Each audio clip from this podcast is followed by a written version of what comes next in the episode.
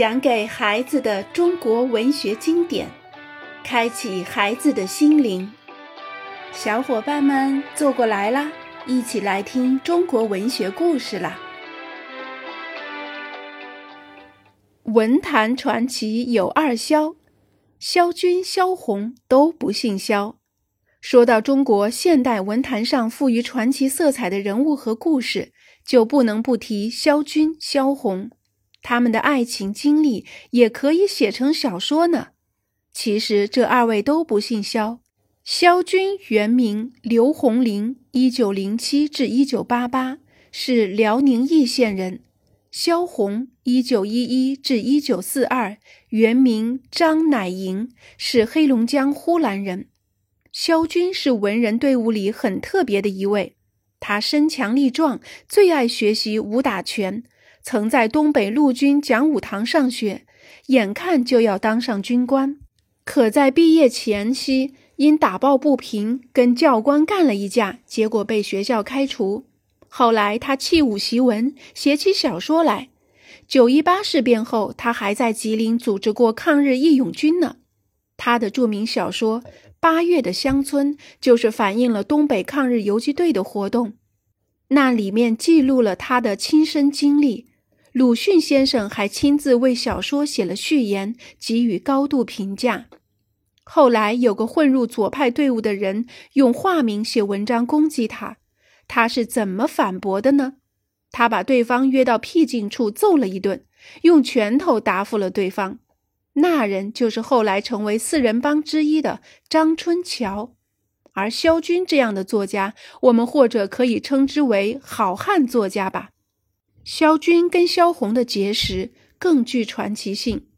萧红比萧军小四岁，家里本是大地主，可从小爹爹不喜欢他，倒是他那慈爱善良的祖父教他读书，带他玩耍，使他知道世间还有亲情的温暖。后来家中不顾他的反对，硬给他找了个婆家，他逃婚出走，住在一家旅馆里，欠了一大笔店钱。眼看要被店主卖到妓院去了，在走投无路的当口，他写信向哈尔滨一家报社求援。萧军刚好是报社编辑的朋友，听到消息，他便自告奋勇前来探视，演出了一场现实版的英雄救美。两人一见钟情，就这么走到了一块儿。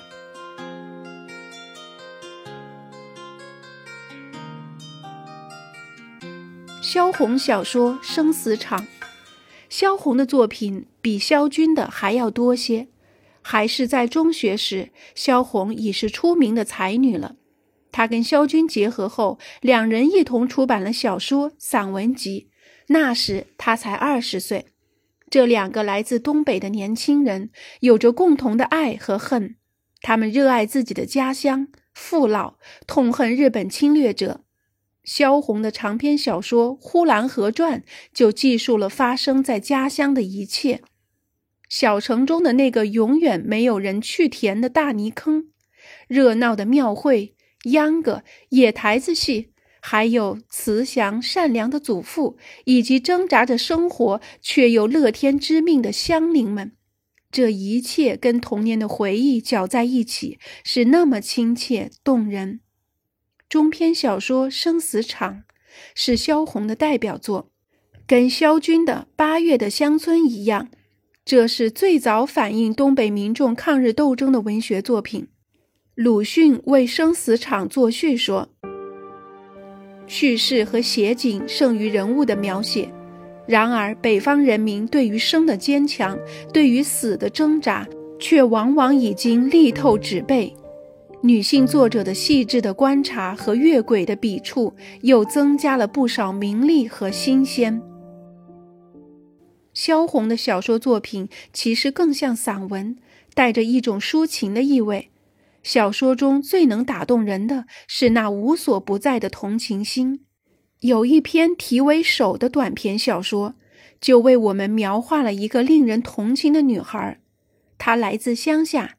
跟阔人的孩子们一同在学堂读书，他是那么刻苦，永远虔诚地背着英文单词：滑梯、贼死、又、爱，这是什么？你我连星期日也不休息。这个女孩穿着褪了色的衣服，一双黑中透紫。原来她家是开染坊的，那是她帮助家里染布留下的痕迹。然而在学校里，他却受到同学们的奚落疏远，没人愿意跟他同住一间宿舍。他只好独自睡在走廊的长椅上。校长也歧视他，说他手黑。上操时太扎眼，让外国人看了笑话，因而取消了他上操的资格。